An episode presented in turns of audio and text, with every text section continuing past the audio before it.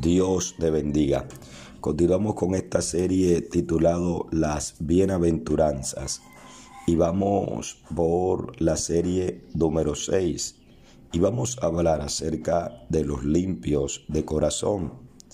En Mateo capítulo 5, verso 8 dice la Biblia, Bienaventurados los limpios de corazón, porque ellos verán a Dios.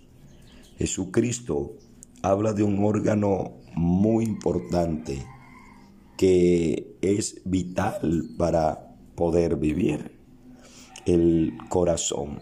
Y Jesús lo usa como una figura para referirse a la mente. Cada vez que en la Biblia aparece la palabra corazón, se está refiriendo a la mente.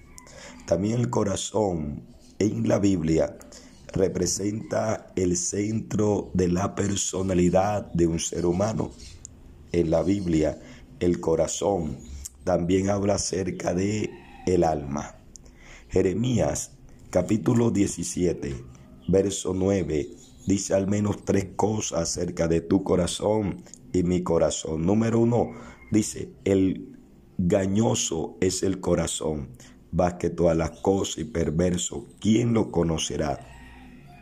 Jeremías 17:10 dice, yo Jehová que escudriño la mente, que pruebo el corazón para dar a cada uno según su camino, según el fruto de sus obras. Jeremías dice tres cosas que hay en tu corazón y en mi corazón. Número uno, dice que el corazón es engañoso. Número dos, dice que es perverso. Y número tres, dice que el único que conoce tu corazón, conoce lo más profundo, el rincón más escondido, cada fibra, cada tejido, cada situación que hay en tu alma, solamente Dios es el único que tiene la capacidad de penetrar más allá de la apariencia y leer y escudriñar y conocer tu corazón. Ahora bien, nosotros tenemos que entender que el único que puede llegar hasta allá y limpiarnos el corazón se llama Dios a través del Espíritu Santo y a través de su palabra. El Evangelio de Juan capítulo 15 versículo 3, Jesucristo hablando a los discípulos dice, vosotros estáis limpios por la palabra que os he hablado. Esa palabra limpio que aparece allí quiere decir podar. Escucha esto. Un árbol para que pueda crecer y dar fruto necesita pasar por el proceso de la podación, es decir, ser podado. Y aunque el ser podado duele, porque hay cosas que se te desprenden, hey, hay cosas que tiene que dejar ir, rimanso pero eso hace parte del crecimiento, eso hace parte de los procesos, hace parte de el podar de Dios. Dios te va a podar. El Espíritu Santo va a podar tu corazón jamás para que entiendas de que a través del dolor hay crecimiento, a través del dolor hay bendición, a través del dolor Dios se glorifica. Ahora, limpiarnos de qué dirás tú? Pues tenemos que entender que hay gente que están llenos de resentimiento, llenos de culpabilidad, llenos de, de venganza, llenos de pecado y que el único que puede limpiarnos se llama Cristo a través de su sangre. La palabra que aparece ahí limpio de corazón quiere decir alguien transparente, alguien puro y sin mancha. Jesucristo quiere limpiar tu corazón y mi corazón. Jesucristo quiere lavarnos. Y la Biblia dice que la sangre de Jesucristo, su Hijo, nos limpia de todo pecado. Que la paz del Dios eterno repose sobre tu vida. Dios te bendiga. Dios te bendiga. Continuamos con esta serie número 7 titulado Los Bienaventurados. Y estamos ubicados en el Evangelio de Mateo, capítulo 5, vamos a estar mirando el verso 9. Dice así, bienaventurados los pacificadores, porque ellos serán llamados hijos de Dios. Estamos en tiempos finales donde Jesús dijo, oiréis de guerra y rumores de guerra. Y hoy más que nunca esa palabra se está cumpliendo, pues se ven y se escuchan guerras, conflicto, violencia por todos lados. Las naciones en guerra, los pueblos hay guerra, dentro de los mismos hogares hay guerra, en las familias completas hay guerra, destruyéndose el uno hacia el otro, el hijo con el padre, el padre con el hijo, un primo con, un, con otro primo. Y vemos de que entre las mismas familias hay guerra. También podemos ver en las calles la intolerancia. Y hoy más que nunca se necesitan los pacificadores. Ahora bien, ¿qué son los pacificadores? ¿A qué se refirió Jesús cuando dijo bienaventurados los pacificadores? Según el diccionario dice que los pacificadores son aquellos que tranquilizan. También quiere decir los que aquietan, los que calman. Pero los pacificadores quiere decir los que traen y hacen la paz. Y es muy interesante porque una persona nunca puede llegar a ser un pacificador o nunca podrá llevar la paz si él mismo no está en paz o si él no tiene a Cristo en su corazón. El mismo Cristo dijo, mi paso dejo, mi paso doy. Es decir, para una persona ser un pacificador, si alguien que que trae la paz, lo primero que necesitas es tener a Cristo Jesús en tu corazón. Y no solamente a Cristo, sino manifestar los frutos del Espíritu Santo que dentro de ello es la paz. Ahora bien, vamos a ver las características de un pacificador. Número uno es alguien que edifica, no alguien que destruye. Número dos, un pacificador tiene mucho cuidado con su lengua. Sí, la Biblia dice que hay palabras, hay palabras que son como golpe de espada. Y Santiago dice que la lengua puede encender un gran bosque y es algo mortal. Un pacificador tiene mucho cuidado con lo que habla tiene mucho cuidado con su lengua. Un pacificador es alguien que en vez de maldecir, él bendice. Él no maldice ni desea mal, sino que bendice a aquellos que lo odian y que lo quieren ver destruido. Un pacificador también es alguien que pide perdón, pues él entiende que no ha sido llamado para estar en guerra o estar en conflicto. Escucha, un pacificador prefiere perder una discusión y no perder la paz y perder la calma. Porque hay gente que prefiere ganar una discusión, pero perder una amistad, perder la paz, perder la bendición y perder la calma. Hay un verso, un personaje en la Biblia llamado David. En primer libro de Samuel, capítulo 18, verso 10 al verso 11, dice la Biblia, aconteció al otro día que un espíritu malo de parte de Dios tomó a Saúl y él desvariaba en medio de la casa.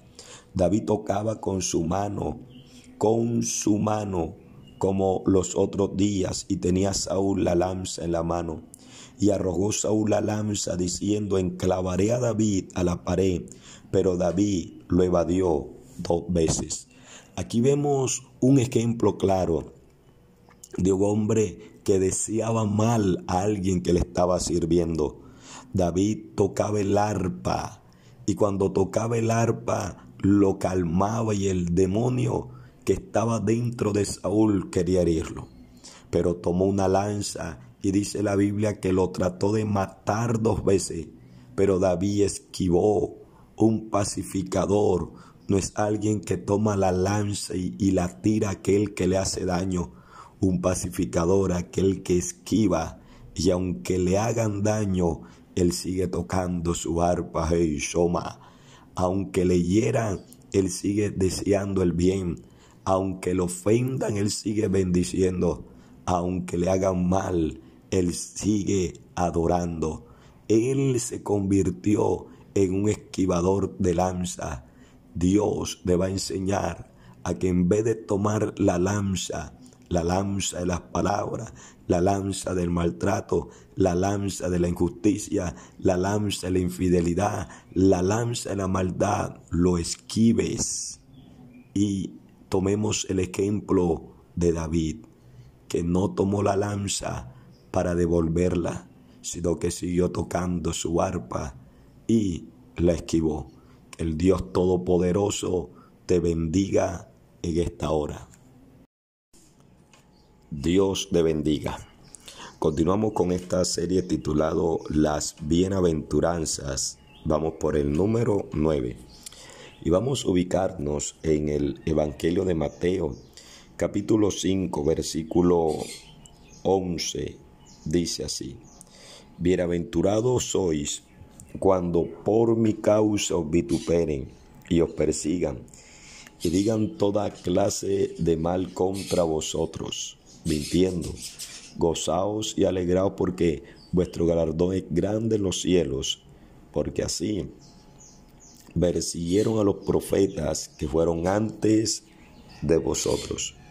Hoy vamos a hablar bajo el tema los vituperios. A todos nosotros nos gusta que nos aplaudan, nos encanta que nos elogien, sea por un trabajo, sea una virtud o en diferentes áreas. Y eso a todos nosotros nos gusta, que hablen bien, que nos recomienden bien, pero no todo el tiempo van a hablar y a pensar bien de ti. Siempre van a existir y existirá personas que te critiquen, que murmures y que no les caiga bien. Y así está constituido la vida. Y tenemos que aprender a vivir en medio de todas estas circunstancias. Jesucristo utilizó la palabra vituperio. Y esa palabra vituperio en su significado quiere decir rechazo. También quiere decir crítica. Significa censura o una ofensa. La pregunta que te quiero hacer en esta hora, ¿cómo reaccionas tú? ¿Cómo te comportas tú? ¿O qué hacer cuando alguien te rechaza? Cuando la persona que está a tu lado o que tú haces algo te critica. ¿Cómo es tu reacción cuando alguien te censura o te ofende en palabras? Escucha esto. Una persona sin Cristo y sin el fruto del Espíritu Santo, la reacción va a ser ir a reclamar. Otros van a ir a pelear. Otros también cuando son criticados caen en la misma trampa y comienzan a criticar. Y por eso vemos en las redes sociales, Facebook, YouTube y otras redes, donde encontramos gente que se critica entre ellos mismos, se censuran entre ellos mismos y se maltratan y se hieren entre ellos mismos. Y en vez de traer edificación, lo que trae destrucción al cuerpo de Cristo. Una persona sin el fruto del Espíritu Santo también puede callar y llenar su corazón de resentimiento, porque hay gente que creen que callar es la mejor opción. Otros cuando tienen el Espíritu Santo y el fruto del Espíritu, su reacción cuando lo rechazan, cuando lo critican, cuando lo censuran, cuando lo ofenden, cuando hablen mal. La reacción es orar y dejar que sea Dios quien pelee por él o por ella. Recuerda que Jesucristo dijo que digan toda clase de mal mintiendo. La reacción de ese hombre o esa mujer debe ser gozarse. Ahora, la Biblia habla en Isaías capítulo 54, verso 17, cómo debe ser la reacción de una persona que realmente confía y tiene el fruto del Espíritu Santo. Dice Isaías 54, 17, dice así, ninguna arma forjada contra ti prosperará y condenarás toda lengua que se levante contra ti en juicio. Esta es la herencia de los siervos de Jehová y su salvación de mí vendrá, dice Jehová. Es decir, confiar y esperar en las promesas del Señor. Mira lo que dice el libro de Éxodo, capítulo 14, verso 14. Esta palabra va para alguien que ha sido criticado, señalado, juzgado y que tal vez está siendo vituperiado y no hayas que hacer. Mira lo que te dice la palabra del Señor. Éxodo capítulo 14, verso 14. Jehová peleará por vosotros y vosotros estaréis tranquilos. Jehová peleará por vosotros y tú debes estar tranquilo. Gozaos y alegraos, dijo Jesús.